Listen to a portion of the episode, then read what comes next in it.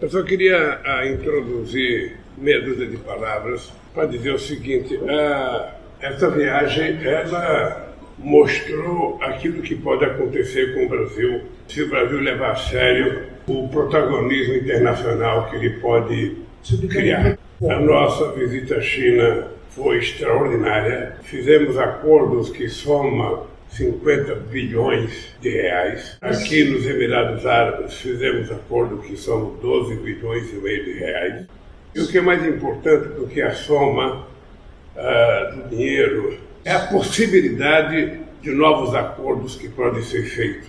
Não apenas do ponto de vista comercial, mas do ponto de vista cultural, do ponto de vista digital, do ponto de vista educacional, porque nós queremos mais estudantes estrangeiros estudando no Brasil e mais brasileiros estudando fora, para que a gente, para que a gente possa universalizar melhor a nossa política cultural. Eu convidei o Sheik para visitar o Brasil. Ele disse que vai visitar o Brasil. Tem muitos interesses econômicos no Brasil. Convidei o presidente Xi Jinping para visitar o Brasil e há amplas possibilidades de ele também visitar o Brasil.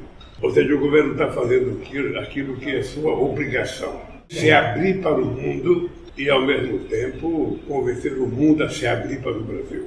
E o Brasil tem uma extraordinária vantagem comparativa na relação com outros países, que é a questão climática. O Brasil tem uma matriz energética muito limpa, o Brasil tem um potencial eólico muito grande, um potencial de energia solar ainda maior. O Brasil está em vários estados do Nordeste trabalhando a questão do hidrogênio verde, além da nossa política de biodiesel e de etanol, além da biomassa, que são alternativas que o Brasil tem para oferecer ao mundo como parceria de aumentar a capacidade produtiva do Brasil. Além do que, no mês de maio, nós vamos discutir outra vez com os governadores brasileiros as principais obras de infraestrutura do país.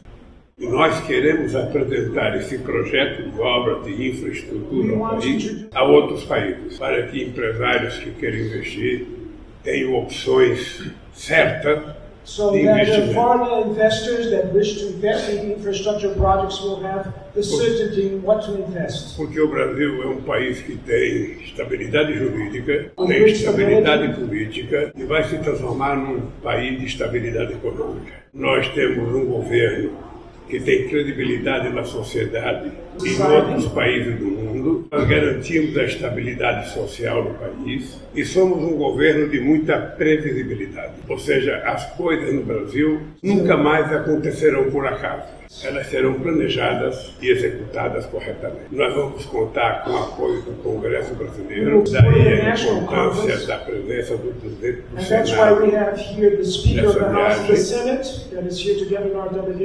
a presença do nosso querido líder do governo do Senado, senador Jacques Wagner, e a presença do nosso querido Jerônimo, governador da Bahia,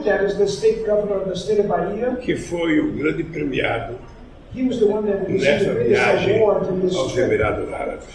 Eu ainda assumi o compromisso com ele de que a ponte que liga Salvador a Itaparica de 12 quilômetros é uma ponte muito cara e nós vamos precisar de parceiros internacionais para construir aquela ponte que vai favorecer muito o desenvolvimento da Bahia.